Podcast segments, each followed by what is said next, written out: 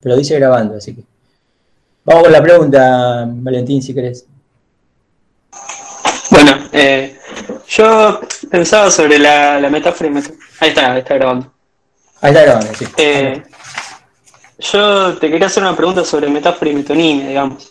Eh, por lo que pienso, digamos, cuando opera la metáfora, que hay una sustitución de una palabra por otra, la palabra que pasa a estar sustituida, de alguna manera también entra en metonimia. Eh, queda ligada a una cadena de otros significantes, ¿no? Es decir, mi pregunta iría... Claro. bueno, bueno, no, no sé, ¿querés completarla? Porque puedo contestar así. Sí, mi pregunta iría si está bien pensar que la metáfora y metonimia de alguna manera son dos operaciones eh, que funcionan en consonancia, digamos, que de, una, de alguna manera no es una sin la otra. exactamente. Bueno, yo ahora estoy por hacer un, un, video, no sé si hoy o bueno, estos días, que es con lo que sigue el tema. Vamos a profundizar en metáfora. Vamos a profundizar en metáfora porque entonces se va a aclarar más todo. En el sentido de que, bueno, no solamente por la diferencia con metonimia, sino en el sentido de que qué es lo que Lacan este, quiere destacar y cuál es, al fin de cuentas, su teoría de la metáfora, que está más o menos ya explicitada, pero que eh, puedo entender que, todavía pase desapercibida, ¿no? A veces no es suficiente con decir algo, este, ¿no? Porque eso tal vez esté condensando la idea principal, pero este, para darse cuenta de la trascendencia que tiene eso que se está definiendo, se está explicando, hace falta a veces detenerse y, bueno, darle vueltas al asunto. ¿no? Entonces le vamos a dar vuelta al asunto de la metáfora y eh, por el momento, ya que yo tendría que buscar, no lo tengo acá exactamente a mano, tendría que buscar el escrito de Lacan. A ver. Sí, acá. Pero lo que, lo que ya podemos este, comentar, digamos, o decir ya con lo que ya se ha trabajado sobre metáfora y metonimia, para empezar es lo siguiente, ¿no? Que efectivamente, como dice Valentín, no hay una sin la otra. En verdad, si ustedes se ponen a pensar un poco, si, si la relación de la metonimia es como la la define de palabra a palabra, y esto supone que siempre estén presentes estos significantes, ¿no? La relación de palabra a palabra lo mismo que decir la relación de significante a significante, y estos significantes siempre están presentes, ¿no? Quiero decir, eh, por, justamente por el hecho de que este, se, mantenga la barra resistente a la significación, significa que los significantes este, se desplazan por encima de la barra, y ese desplazamiento por encima de la barra lo que hace es que se forme lo que llamamos una cadena significante, es decir, cuando decimos cadena significante, ¿cuál es la idea? La idea es que hay una relación de significante a significante, ¿no? por continuidad, ¿no es cierto? por desplazamiento, y eso es lo que forma lo que llamamos la cadena significante. Un ejemplo de la cadena significante es, por ejemplo, la frase. La frase es una cadena significante y hay una relación de palabra a palabra a medida que la frase se desarrolla. Y todos estos significantes están en presencia. ¿no? Están todos allí, si se quiere. Están todos presentes. Para que haya sustitución, es decir, para que, para que vaya un significante al lugar del otro, lo que hace falta es que justamente ya exista esta cadena significante, ¿no? Si, no hubiera cadena significante no se podría sustituir un significante por otro. Es decir, la cadena significante ¿cuál es? Es su gavilla no era vara ni tenía odio. Y ahí hay una relación metonímica entre su gavilla no era vara ni tenía odio. Quiero decir, ese, verso del poema de Víctor Hugo constituye una cadena significante. En el lugar, ¿no? ¿Por qué, reconocemos una metáfora? Bueno, para em, empezar, porque una gavilla no puede ser, ¿no? no puede no tener odio o no puede no ser amable porque efectivamente es una gavilla, es una cosa, es una persona, ¿no? Entonces ahí enseguida se detecta que gavilla está usado metafóricamente. Fíjense que es un dato a tener en cuenta que hasta que yo no sigo, no se, no se reconoce que es una metáfora. O sea, yo, si yo digo su gavilla y ahí sostengo el suspenso, ¿no? Nadie sabe si yo voy a usar, si voy a hacer un uso metafórico de gavilla o voy a hacer un uso este, literal de gavilla, ¿no? Digo, si voy a hablar de la gavilla ella misma. Evidentemente, cuando yo continúo la frase y digo su gavilla no era vara ni tenía odio, ahí yo reconozco, descubro que estoy haciendo un uso metafórico de gavilla. Y al mismo tiempo, y es la teoría de la metáfora en Lacan, gavilla ha sustituido a vos. Es decir, cuando se habla de la gavilla, en realidad se está hablando de vos, pero vos no aparece. Es decir, vos es sustituido por gavilla, y ahí sí, efectivamente, tenemos el caso en el que un significante, ¿no es cierto?, este, atraviesa la barra resistente a la significación, es decir, cae debajo de la barra, va al lugar del significado en el algoritmo, y ese significante que va al lugar del significado, dice Lacan, continúa eh, estando ausente, continúa estando en relación metonímica con la cadena significante. ¿no? Profe, una duda ahí. Sí en la, el que reemplaza a vos, reemplaza a Gavilla, pero sigue metonímicamente unido. Gavilla reemplaza a vos. En la página, Gavilla sustituye a vos. Eso. Y vos queda. En la página. Sí, dale. 475 dice que una vez que su gavilla ha usurpado hacia el lugar, vos no podrías regresar a él por la palabra su que lo une a él. O sea que una vez que el otro significante ocupó el lugar del significado, ya el significante original, digamos, no podría volver ahí. Claro, no, o sea, eso es lo que dice, ¿no? Dice, después de que, después de que, de que Gavilla lo sustituye, ya vos queda ausente de la cadena significante, ¿no? Queda ausente del verso. Esa ausencia es una ausencia muy particular, porque es una ausencia no absoluta, ¿no? Está ausente y presente al mismo tiempo, ¿no? Porque esa, esa ausencia lo hace presente porque se trata de una metáfora, ¿no? Se descubre rápidamente que el significante este, ausente es vos. Eso cuando, cuando avancemos en la teoría de la metáfora de Lacan, ustedes van a ver que Lacan siempre dice, porque aparte así es como lo define, miren, les voy a leer les voy a leer este, la definición, si se quiere, ¿no? Lacan da varias definiciones siempre de las cosas y hay que un poco manejarlas a todas para darse cuenta, digamos, a, dónde va su teoría, ¿no? Que, por supuesto, es más que una definición, ¿no? Fíjense, dice, cuando está discutiendo con el tema de, la posición que tienen los surrealistas y la, ¿no? y la, poesía moderna respecto de, de, lo que es una metáfora, ¿no? Dice, eh, está, discutiendo eso y después concluye, ¿no? Dice, la chispa creadora, no le doy la página porque yo tengo una versión muy vieja de, los escritos y no coincide con la que subimos al Drive, así que este, hay distintos números de página porque la que ustedes ahí ya manejan, que es más moderna y está corregida, ¿no? Y está, corregida, estas están bastante viejitas.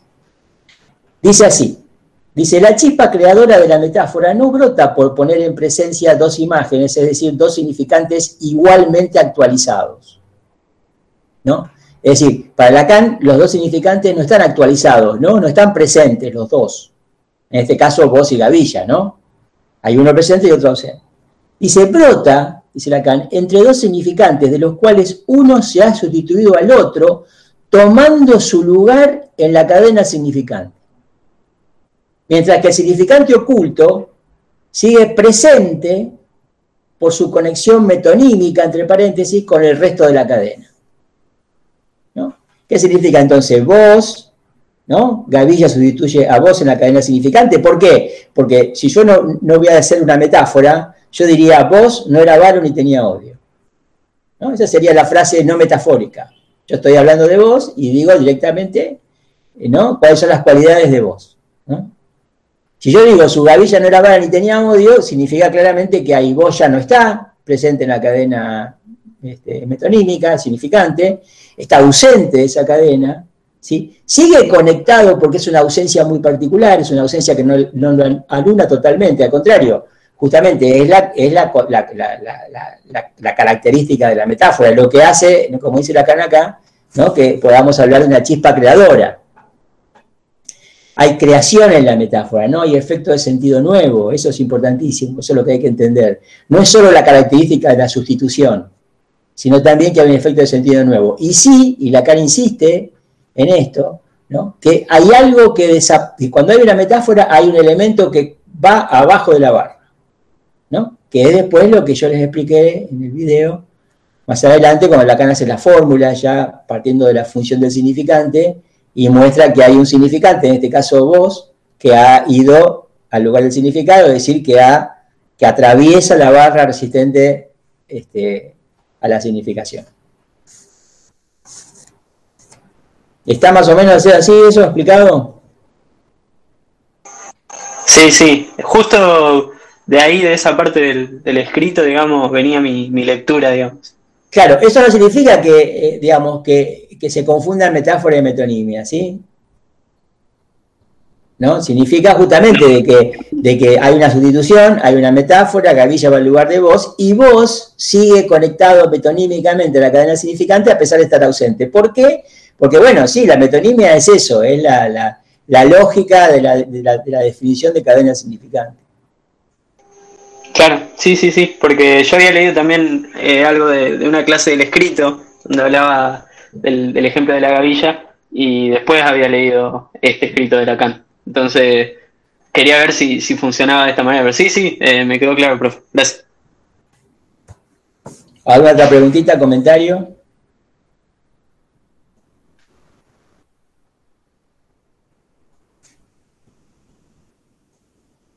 Quedó, quedó claro también la otra duda, la de, ¿no? La de que, que vos no podría volver al lugar que le usurpa Gavilla, ¿no? Su Gavilla. Y el su el su es muy interesante porque en realidad si yo no pongo su, digamos, eh, vamos, eh, vamos ya a, digamos, ampliar un poco la idea porque la van a ver aparecer en otros, con otros ejemplos, con lo que sigue el desarrollo de la materia, porque vamos a seguir con la metáfora. La metáfora es muy importante. La metáfora tiene que ver con el sujeto por un lado y con el síntoma.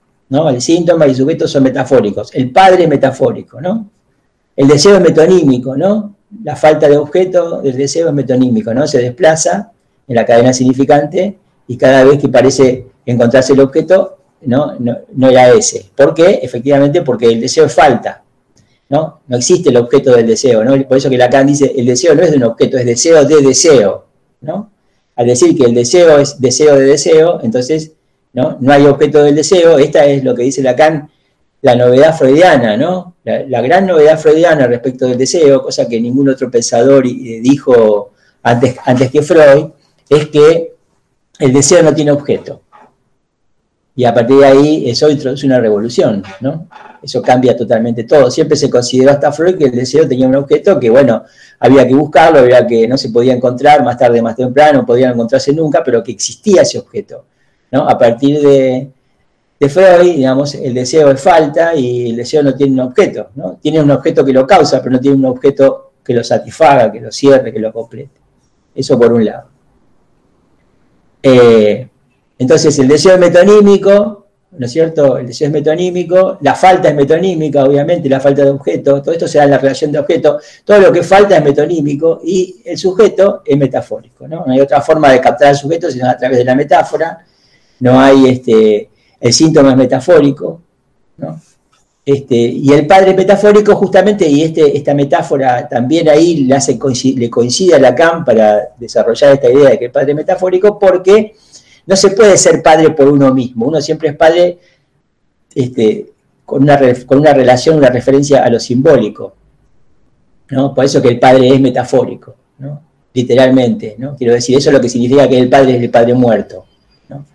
¿No? Cuando cuando el hijo se queja, ¿no es cierto?, de que, de que el padre estuvo muy ausente en su niñez, por ejemplo, cosa que es un reclamo común de la neurosis, ¿no? la ausencia del padre no, no, le impide funcionar bien como padre. ¿no? El padre se lleva bien con la ausencia, porque, es, porque el padre es metafórico, porque el padre es una función metafórica, no es, no es, no es, no es el papá. ¿no?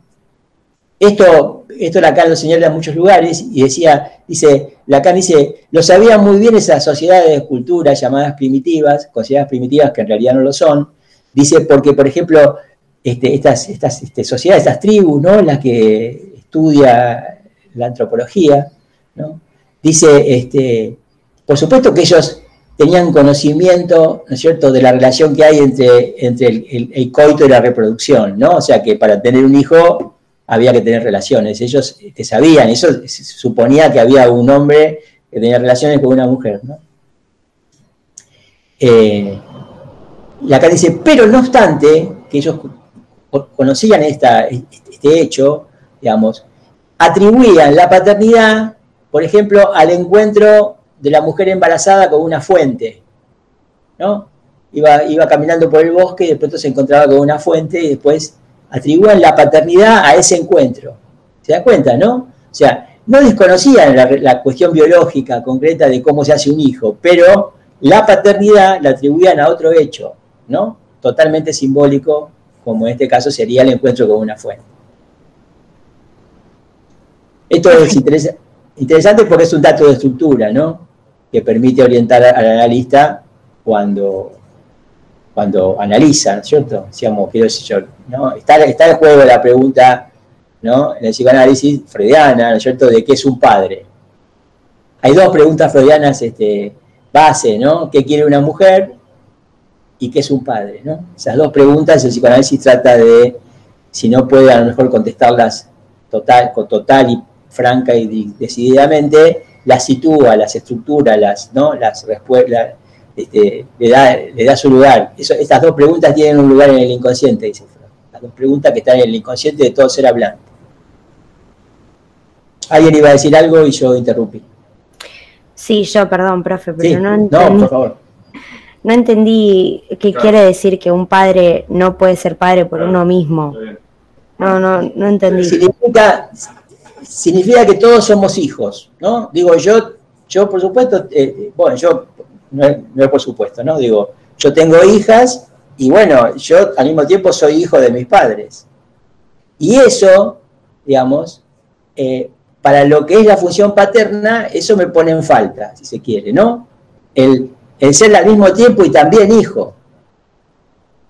Entonces, este, la única forma que yo puedo acceder a la paternidad es a través de una función simbólica. ¿No? Entonces ahí donde dice la acá, bueno, la metáfora sirve para eso. Por eso que se trata, por otra parte, que el sentido de este, este verso del poema es que vos, que es un, es un, es un personaje bíblico, ¿no? que vos, que es un anciano, que era un campesino generoso con, la comunidad, ¿no es cierto? Este, pero no tenía hijos porque ya era muy grande, no había tenido ocasión de tener hijos, entonces Dios, ¿no es cierto?, lo, lo, bendice, digamos, haciéndolo padre en un momento totalmente inesperado. Y así es como vos se convierte en padre. el verso, suponemos, está basado en este relato bíblico, ¿no? Anuncia eso, que vos vas a ser padre, ¿no? Y lo anuncia a través de una metáfora. Habría que seguir hablándolo tal vez, ¿no? No sé, Catalina, si, si aclara algo.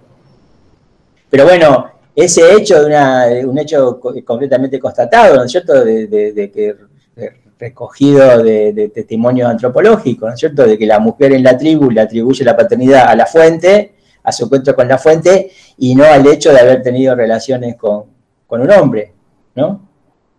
Se entiende que ahí, ¿no?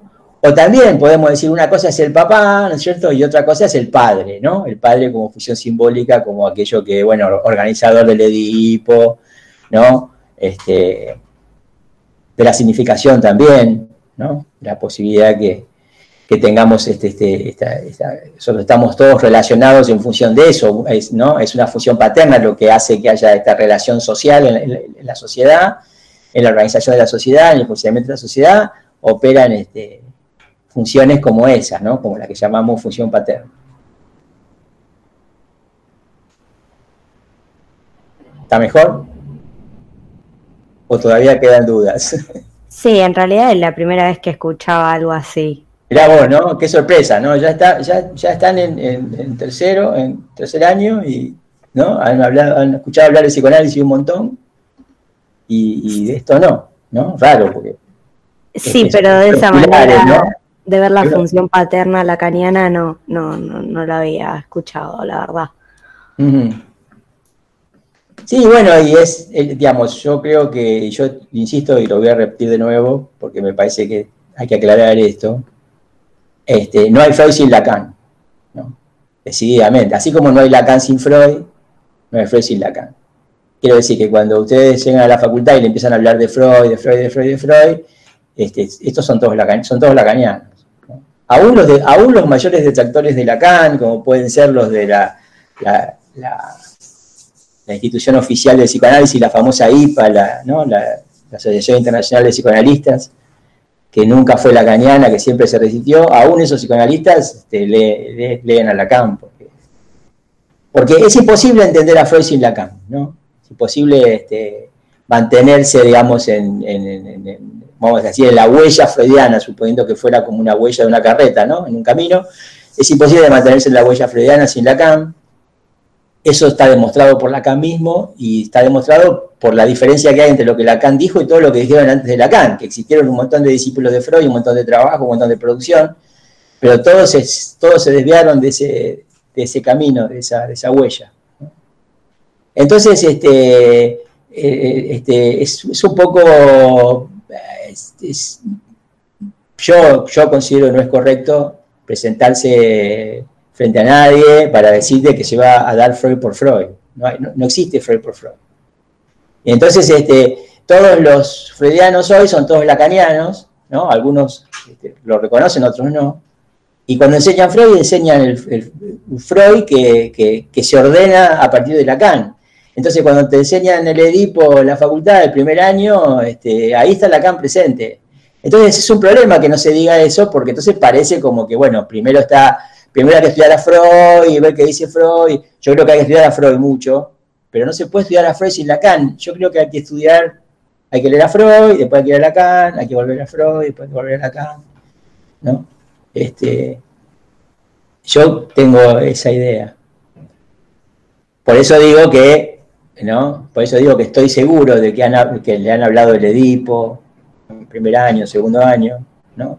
Que han leído la metapsicología de Freud y, todo eso, este, todo eso pasa por Lacan. La decisión de qué, de qué es lo que hay que leer primero, cómo se ordena, cómo, cómo se ordena un estudio de Freud, del psicoanálisis que, que Freud inventó y que Freud este, fue desarrollando a lo largo del tiempo. Toda la, ¿no? la importancia de, más allá del principio del placer, este, la, ¿no? la, la relación entre la primera y la segunda tópica, eh, por qué introducción del narcisismo es tan importante, por qué Maya de principio de placer es tan importante, todo eso, todo eso son lecturas lacanianas. Entonces, este, el que va y se presenta y le dicen, bueno, esta es la metapsicología, que hay que leer esto y hay que entender la metapsicología de esta manera o de esta otra, todo eso es, y, este, ahí está Lacan presente.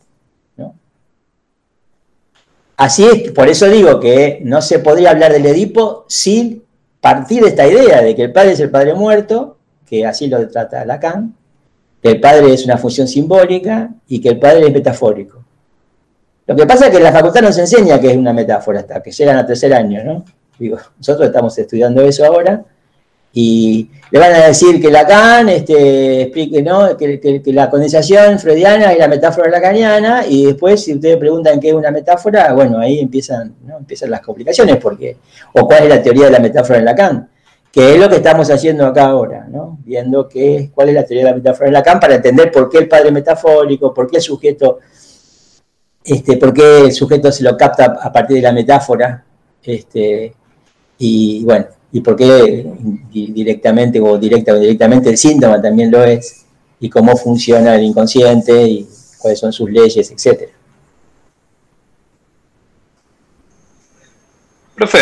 Sí. Eh, eh, ¿Es otra pregunta? Porque se me había quedado algo en el tintero, Valentín. ¿Se acuerdan que todo esto empezó cuando yo le dije lo de su, ¿no? La importancia del su, de su gavilla. Bueno, una, cosa interesante a tener en cuenta es que siempre ustedes tienen que encontrar en, en el enunciado la marca de lo que está ahí ausente, ¿no? Lo que está ausente en el enunciado de su gavilla no era para ni tenía odio es vos, ¿no? La marca de esta ausencia es el su. Si yo digo su gavilla no era para ni tenía odio, yo tengo que buscar, ¿no es cierto? Voy a encontrar a vos a partir del su.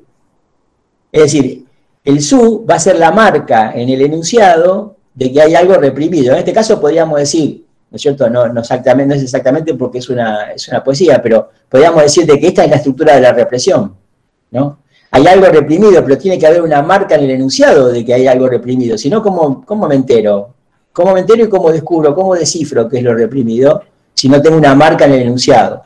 Entonces ustedes van a ver siempre que hay algo que desapareció, podríamos decir así, esto es decir que desapareció es lo mismo que decir que se reprimió, y al decir que hay algo que desapareció, es decir, que se reprimió, tiene que haber una marca en el enunciado de que hay algo que, este, que, no está en su lugar, ¿no? o que este, justamente hubo una operación que hizo que se reprimiera un significante. En este caso, vos iría, pasaría por ser el significante reprimido y el su pasaría por ser la marca en el enunciado de que hay algo reprimido. Entonces, cuando ustedes escuchan, esto que decimos siempre los psicoanalistas escuchan, ¿no? Cuando se escuchan, se van a decir, ¿qué se escucha? Se escuchan las marcas en el enunciado de que hay algo reprimido, ¿no? Y se llega a, descifrar eso reprimido justamente porque se trabaja alrededor de estos indicadores, ¿no? En este caso es el SU. En otros casos pueden ser muchas cosas, pueden ser, por ejemplo, no, ustedes saben que cuando uno habla, necesariamente habla y a veces hace silencios y a veces este, no hace pausas y demás. Y bueno, de pronto una pausa más prolongada en una, en una frase le cambia el sentido. Eso te quería preguntar, profe. Un ejemplo de estos uh, hay un marcas de la ausencia en la ah, análisis. Sí, vamos a ver, vamos a ver. Ahora no tengo presente ejemplos, pero vamos a ver. Y hay, este, si, se, si ustedes quieren y se conectan para la próxima clase de consulta, les puedo traer algunos ejemplos. Eh, hay ahí trabajados, en, hay, algunos autores que trabajan ejemplos muy, muy piolas para darse cuenta de qué es escuchar, ¿no? O justamente esto, esto eh, para tratar de ejemplificar estas marcas que yo digo. Bueno, o tal vez lo metan, ¿no? tal vez lo trabajen en algún video, ¿no? alguna clase de los videos.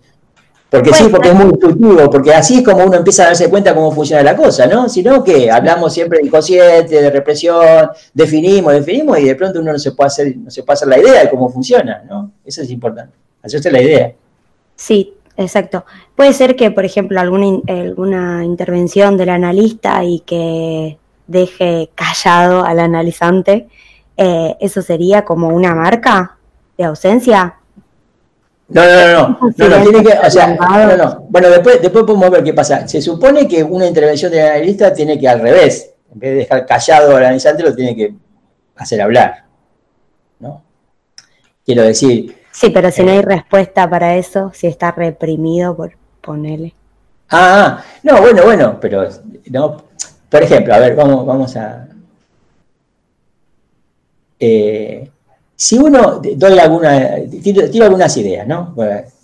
si uno, este, uno está interpretando un sueño, ¿no? Por ejemplo, ¿no? Se está trabajando un sueño en una sesión y de pronto, este, la idea, para aclarar, ¿no? La idea es nunca, nunca se llega a interpretar totalmente un sueño, ¿no? Primera cuestión. Los sueños siempre se interpretan parcialmente. ¿Qué significa eso? Significa que yo no, yo no llego a la interpretación acabada de un sueño, ¿no? El sueño se empieza a interpretar, ¿qué, qué, significa? Se empieza a poner en juego, ¿no? Este, si, si, el inconsciente funciona con condensación y desplazamiento, de esa manera llega a un producto que es el sueño, ¿no es cierto? Y nosotros este, sabemos cómo funciona el inconsciente para arribar a ese producto y nos interesa ver de dónde viene el producto, porque el producto ese viene de, viene de algo reprimido, ¿no? si, hay sueño es porque se reprimió alguna cosa, ¿no? Si hay un olvido es porque se reprimió alguna cosa, ¿no? Entonces yo parto del olvido, parto del sueño para llegar a aquello reprimido, ¿no? ¿Cómo?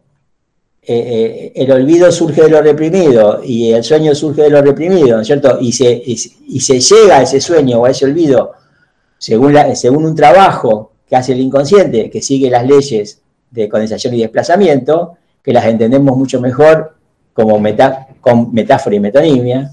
Entonces, ahí como sabemos con cómo trabaja el inconsciente y con qué trabaja el inconsciente, podemos intentar desandar el proceso, ¿no? Digo, se parte de algo reprimido, según ese trabajo se llegó a este producto. Nosotros tenemos el producto. Entonces, a partir del producto podemos desandar ese trabajo para dar luz y para que se descubra que, era lo reprimido que le, le dio origen. Y por supuesto, eso reprimido, así como da origen al sueño, da origen a un síntoma y organiza toda la vida del fóbico, del histérico, del obsesivo, ¿no?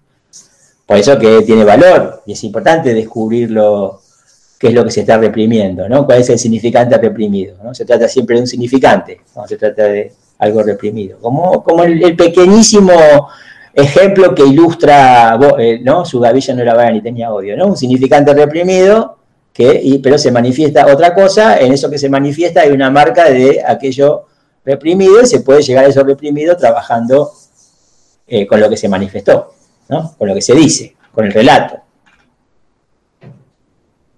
Eh, entonces, un sueño nunca se interpreta plenamente, ¿no? Pero ¿qué ocurre? Lo que ocurre es que un sueño se interpreta parcialmente, ¿no? Siguiendo este método, esto es un método, ¿no? Y de pronto eh, ocurren cosas. Por ejemplo, el analizante recuerda algo que tenía totalmente olvidado, ¿no? O sea, eh, durante ese trabajo, ¿no? La, misma situación del trabajo lo lleva a recordar algo que tenía totalmente olvidado, que no había recordado, o sea, que, algo que le ocurrió, que, se olvidó totalmente y que hasta ese momento nunca más volvió a su conciencia. ¿no? Y es totalmente sorprendente para el analizante descubrir que tenía ese recuerdo y que lo tenía totalmente olvidado. Y es un trabajo que sigue ese proceso, ¿no? Digo, este, se interpreta parcialmente un sueño, aparece un recuerdo que, no, digamos, que sorprende mucho porque, porque es un recuerdo este, casi olvidado absolutamente hasta ese momento. Este, y ese recuerdo a su vez lo hace soñar nuevamente y sesión tras sesión uno sueña, interpreta un sueño, un olvido, un lapsus y, bueno, se hace ese, ese, trabajo como que lo llamaba Freud una augebum de la represión, ¿no? O sea, la represión no desaparece, pero se van levantando contenidos de esa represión, ¿no? Este, y eso va cambiando la situación ¿no? del neurótico, histérica, histérica, obsesivo, o lo que, de lo que se esté tratando, ¿no? Como problema.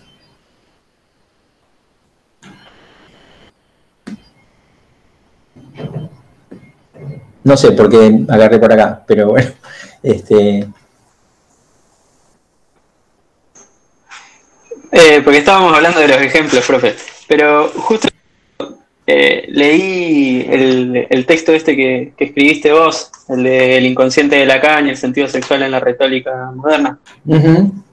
Y bueno, después fui a pispear un poco el, escrito ese eh, y te quería preguntar, digamos, eh, siento que, la definición que, propone Lacan acá, ahora la leo, eh, se la puede dividir en partes y, la primera parte me parece que es lo que, lo que leemos más en el escrito. Dice, la metáfora es radicalmente el efecto de la sustitución de un significante por otro dentro de una cadena, sin que nada natural lo predestine a la función de fora, salvo que se trata de dos significantes reductibles a una posición fonemática. Eh, mi duda iba más por la segunda parte, esta, eh, cuando habla de la función de fora. Eh, ¿A qué refiere? Bueno, ahí, ahí está, están acá tomando este, una, un análisis de la metáfora que alguna vez se hizo, no tengo presente en este momento cuál es el análisis, ¿no? Este, este es un tema, vos te estás anticipando, Valentín, ¿no? Este es el tema de la próxima clase. Así que ah, contesto igual, contesto ah. igual, contesto igual, pero, ah, pero digo, está bien porque ya te, ya te estuviste adelantando leyendo cosas que todavía no estamos trabajando, pero está bien, la idea es esa, que ustedes van a tener que hacer la materia casi solos, ¿no? Excepto con, esta ayuda que le vamos, que vamos dando, ¿no? Hay, una, hay un, análisis de la metáfora que la descompone, por, por, la descompone en partes, si se quiere, vamos a decirlo de esta manera, ¿no? Y entonces un tema, una, perdón, una parte es, se llama tema y otra parte es fora. O sea, la metáfora tiene un tema, ¿no? Y ahí tengo una duda sobre cómo hay que entender fora, ¿no? Tengo en este momento una duda, tengo que repasar un poco para ver cómo, cómo lo encaro en la clase, pero de esto lo voy a tratar en la clase, ¿no?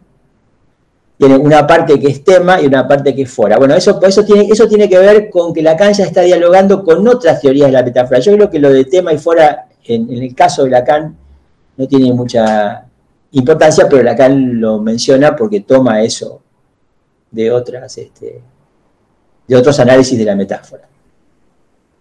Pero sí, básicamente la cuestión es la sustitución de un significante por otro, ¿no? Y que este, hay un significante que desaparece. Esa es la teoría de la metáfora en Lacan.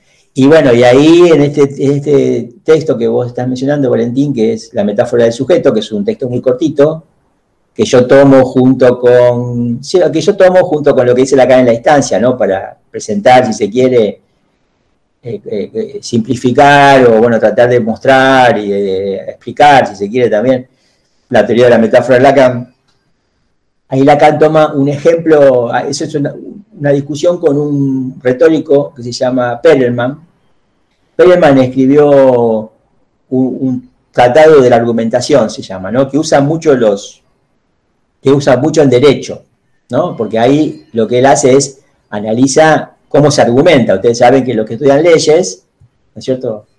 Este, estudian eso, cómo se argumenta, porque en realidad los juicios se ganan por cómo se argumenta, ¿no? Este, eso es así desde que, desde, que existe el derecho, desde que existen los juicios, ¿no? Ya de, los griegos, ¿no? Por eso es que dentro, del, dentro de este tratado de la argumentación, que él analiza cómo se argumenta, aparecen muchos temas ligados a lo que es la retórica. Y entre ellos aparece una, definición y una explicación para Perelman de lo que es la metáfora. En, esa, en ese tratado de la, argumentación, Perelman toma un ejemplo clásico de la filosofía de Berkeley, ¿no? toma una metáfora, así como Lacan tomó acá su gavilla no era barra ni tenía odio, ahí Perelman toma este, un océano de falsa ciencia. ¿no? La, expresión que en realidad surge en un diálogo de, que escribe el obispo Berkeley, el filósofo del idealismo, ¿no? en donde hace dialogar a dos, a dos este, personas, ¿no? a discutir a dos personas, como muchas veces se usa ese recurso retórico, ¿no? de presentar alguna idea inventando una discusión. Freud, Freud también, ¿no? en algunos momentos escribe cosas y dice, bueno, y mi, interlocutor, este, ¿no? La, persona con la que él está discutiendo, si se quiere, le pregunta cosas o le dice que no está de acuerdo, ¿no? Entonces Freud sigue, sigue este, este, discutiendo, si se quiere, con esa especie de, interlocutor inventado, ¿no? Que no es real. Acá, bueno, eh, Berkeley inventa dos interlocutores, uno que sostiene su teoría y otro, y otro que, que se la discute, hasta que él eh, ¿no? El, que representa su teoría, ¿no? La teoría filosófica, ¿eh? no estamos hablando de la metáfora. Le dice, lo convence al detractor, sería, ¿no? Lo convence, y, entonces el detractor dice, si hubiéramos sabido esto antes, nos hubiéramos ahorrado un océano de falsa ciencia. ¿No? Entonces, bueno, un océano de falsa ciencia es una metáfora, porque ¿qué tiene que ver el, océano con la ciencia? Absolutamente nada. Entonces Lacan, este, bueno, Perelman analiza con su teoría de la metáfora esta metáfora, un océano de falsa ciencia, y Lacan eh, le reconoce eh, algunas cosas a esta teoría de la metáfora de Perelman, pero le discute otras. Y entonces él presenta, ¿no? así como Perelman presenta su interpretación de esa metáfora, este, Lacan presenta su interpretación de la misma metáfora. Y en la interpretación de la metáfora de Lacan, Lacan dice que la metáfora se da porque se sustituye un significante por otro, que no hay otra explicación. Lo explica con este ejemplo. Este, y bueno, Perelman da otra explicación. Entonces, este, bueno, está bueno contrastar, ¿no? En base a un mismo ejemplo, las dos teorías y ver, ¿no? Cuál es el fuerte de la teoría de Lacan. Porque si yo, si yo les doy Piensen esto como una, como una metodología para, siempre y para todo, ¿no? Ustedes van a entender bien alguna cosa, ¿no? Solo cuando la contrasten con otra que es diferente. Si no, eso no lo terminan de aprender, ¿no? Quiero decir, nosotros vamos a aprender bien, nosotros aprenderíamos bien cuál es la definición de inconsciente de Lacan, ¿no? Solo cuando lo podemos constatar con la definición del inconsciente de los postfreudianos. Si no, no nos damos cuenta de, en qué consiste esa definición y qué es lo fuerte de esa definición ¿no? Y qué es lo clave en esa definición. Bueno, acá también, acá vamos a entender bien qué piensa Lacan de la metáfora cuando contrastemos la teoría de la metáfora de Lacan con otras teorías de la metáfora, en este caso elegimos la de Perelman. Pero eso es para, más, para lo que sigue. Le hice una pequeña introducción. Está buenísimo, profe. Gracias.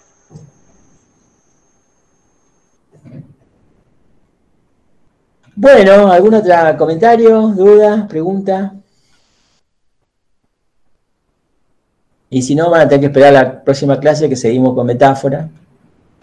Y voy a ver si, ya que voy a volver sobre este asunto de, la marca, la enunciación del enunciado, ¿no? En la marca del enunciado de la enunciación sería, también podemos decir eso, ¿no? La marca del enunciado de la enunciación, ¿no? Esa marca de que hay algo reprimido, ¿no? Tal vez este, estaría, estaría bueno, como me preguntaban, este, que dé algún ejemplo. Voy a tratar de, tomar de algunos libros que recuerdo ahora de analistas que dan ejemplos de, este, yo no voy a tomar los míos porque, bueno, siempre, siempre los pacientes se pueden reconocer o, bueno, o, las personas pueden reconocer a los pacientes y todo eso es complicado, ¿no? Este, o, simplemente los pacientes se pueden enterar que tomo un ejemplo de, una sesión de ellos para una clase y eso no corresponde y hace sentir muy mal a las, a las personas, ¿no? Que se haga eso. Así que voy a tomar ejemplos de que están en los libros, ¿no? Con lo cual este, ningún paciente se puede sentir o se va a sentir este, este, mal por eso. Y bueno, sí, ejemplos de, ¿no? De un poco, podemos decir así, ¿no? Más allá de este asunto de la marca, que va a ver, que ustedes van a ver que va a aparecer algo que tiene que ver con la marca de que algo se está reprimiendo, este, ¿no? algunos ejemplos que más o menos orientan sobre qué consiste eso, en qué consiste eso de escuchar, ¿no? que siempre se repite, pero que nunca se, dan coordenadas para eso, ¿no? Porque al fin de cuentas, escuchar, escuchamos todos, ¿no? Excepto que estemos sordos, escuchamos todos. Pero bueno, ¿qué es escuchar en el psicoanálisis? Sí, ahí en el Yo tengo una última duda. En la página, ah, bueno, vos no tenés el mismo libro. No pero me, decís más o menos dónde está, yo lo... Cuando dice que la estructura de la cadena del significante sirve para significar muy otra cosa que lo que dice. Sí, sí, sí, ya me acuerdo, capaz que lo busco. Lo que yo no entendí es que dice, función más digna de subrayarse en la palabra que la de disfrazar el pensamiento del sujeto, la de indicar el lugar de ese sujeto en la búsqueda de lo verdadero. Eso, la de indicar ¿Qué quiere decir eso? Quiere decir, primero, se entiende que, a ver, déjame que lo encuentro y lo así me. Está antes de que empiece a definir lo que es la metonimia. Sí.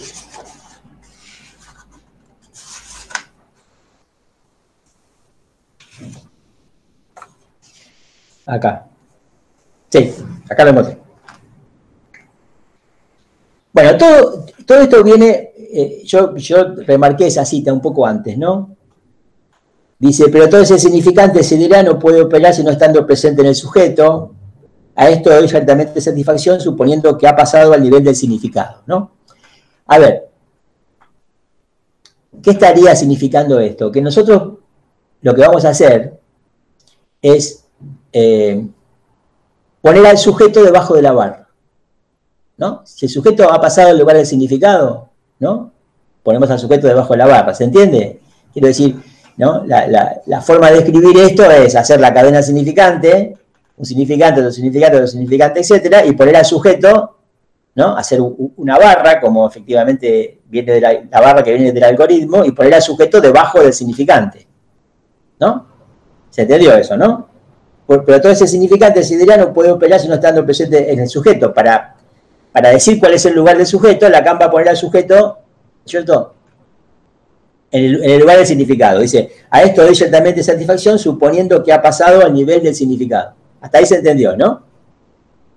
¿Sí? Bueno, si me pueden contestar mejor así me siento. profe, perdón. sí. ¿Se entendió eso? Sí. ¿Se entendió eso? Catalina, ¿sí? Sí, sí, sí, eso sí. Perfecto. Bueno, después sigue. Porque lo que importa no es que el sujeto oculte poco o mucho de ello, ¿no? Es decir, ¿Qué significa? La palabra no se usa para ocultar nada o para disfrazar el pensamiento. ¿No? Se entiende que ahí Lacan está, ¿no? diciendo, bueno, esto, esto es algo que se piensa, ¿no? Se piensa que la palabra, ¿no? que uno puede con la palabra disfrazar, mentir, disfrazar, ocultar, ¿no es cierto? Dice, porque lo que importa no es que el sujeto oculte poco o mucho de ello.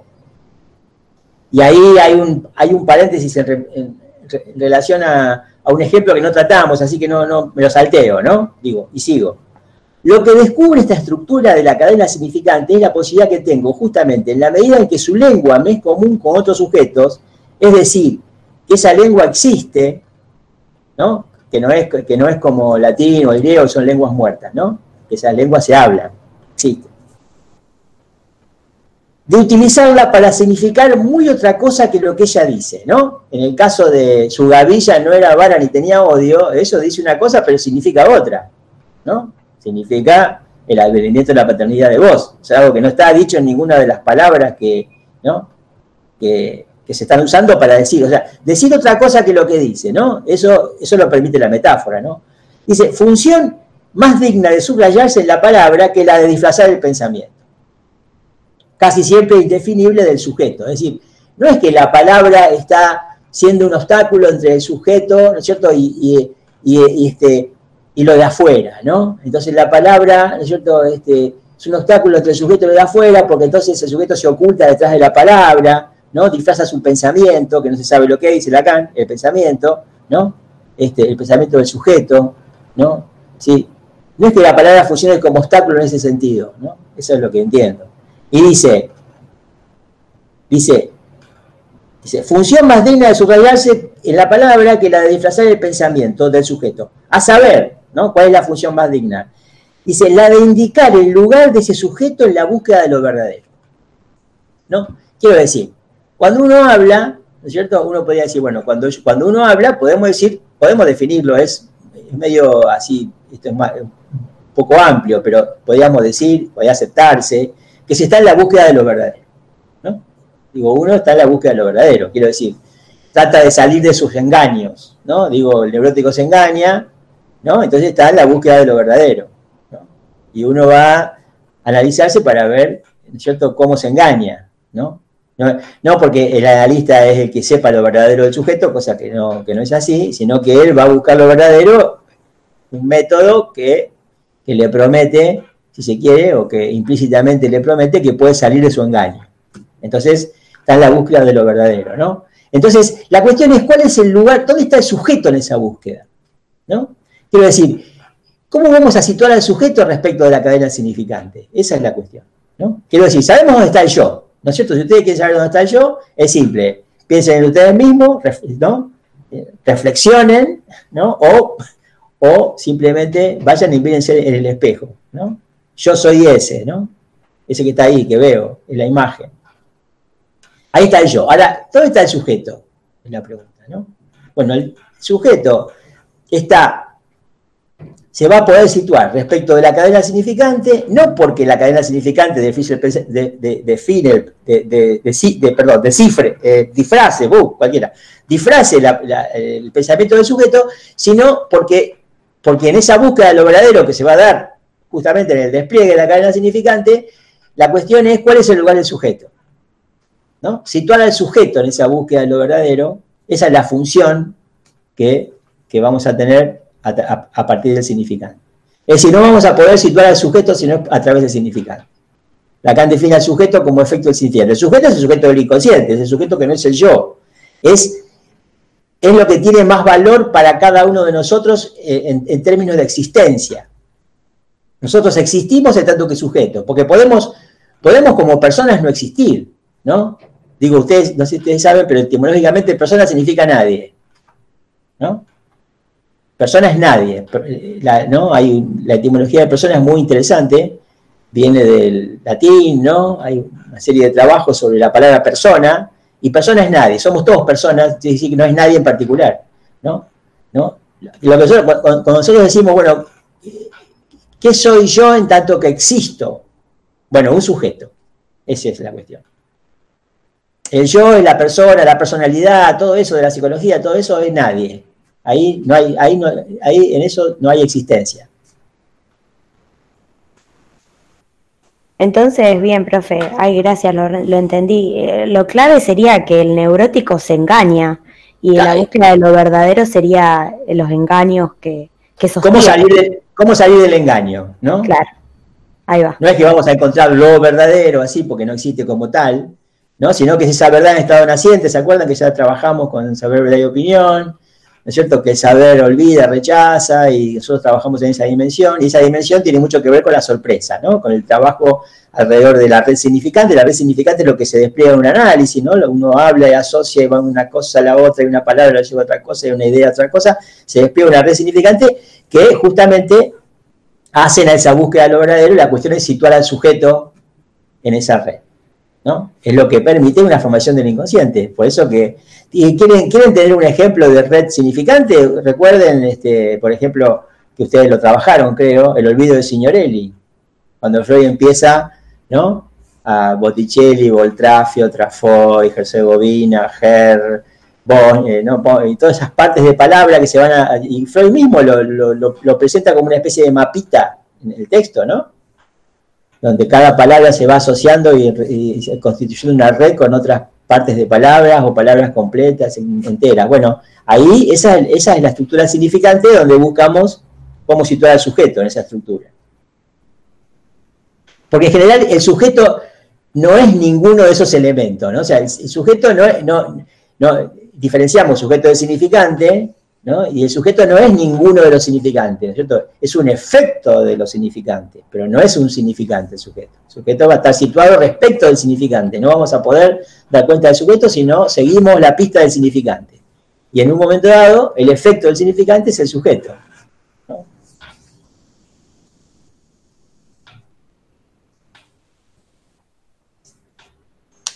Por eso también el significante lo representa, por ejemplo, con el síntoma Claro, bueno, por eso la definición de Lacan. Lacan dice, un significante representa un sujeto para otro significante, ¿no?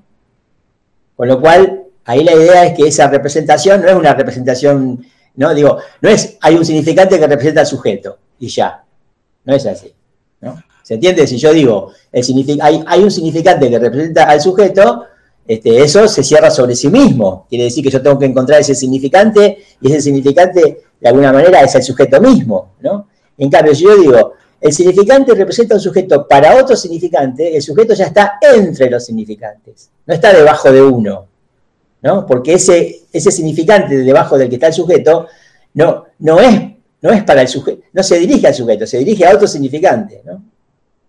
Por eso que la definición de Lacan un significante representa un sujeto para otro significante, tiene relación con lo que estábamos discutiendo recién, diciendo que ese significante tiene que estar presente en el sujeto, entonces Lacan dice, bueno, sí, yo a esto doy satisfacción diciendo que, por el momento, diciendo que ha pasado el lugar del significado.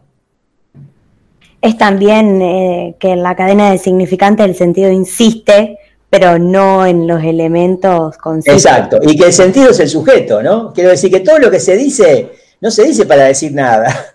Todo lo que se dice, se dice para, para encontrar el sujeto de eso que se dice. ¿No? El sujeto que somos cada uno de nosotros. ¿no? Por eso que Lacan pone al sujeto en lugar del significado. O sea, el significado de los significantes es el sujeto. ¿no? Es, este, es muy contraintuitivo, ¿no? Porque, quiero decir, siempre pensamos que hablamos con, otros, con, con, otro, con otro objetivo, siempre pensamos que hablamos para pedir cosas o para comunicarnos con los otros para ponernos de acuerdo, ¿no? Y en realidad acá dice, no, hablamos porque hay sujeto, ¿no? Esa sería la cuestión. Y la cuestión este, en el psicoanálisis que nos pone a hablar es para dar cuenta del sujeto, del sujeto que es cada uno de nosotros. Eso pasa por el inconsciente, sí o sí, ¿no? Digo, no hay forma de dar cuenta de esto sin pasar por el inconsciente. Y en eso el psicoanálisis es muy diferente a cualquier psicología, ¿no?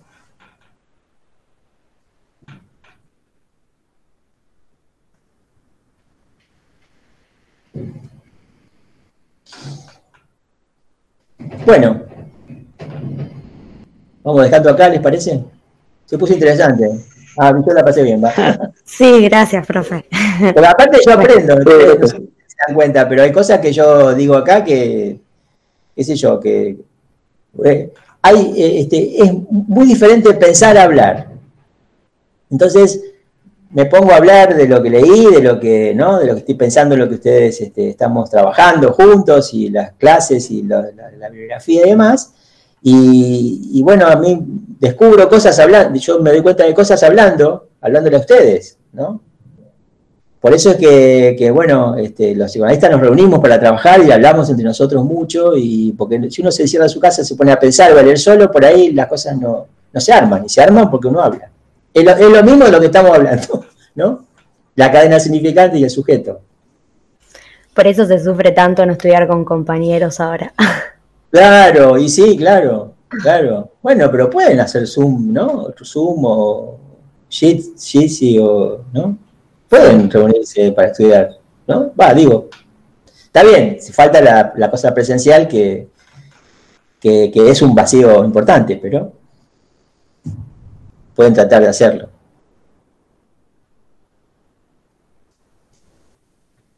Bueno, si alguien, si nadie tiene más nada para preguntar, aclarar, comentar, decir.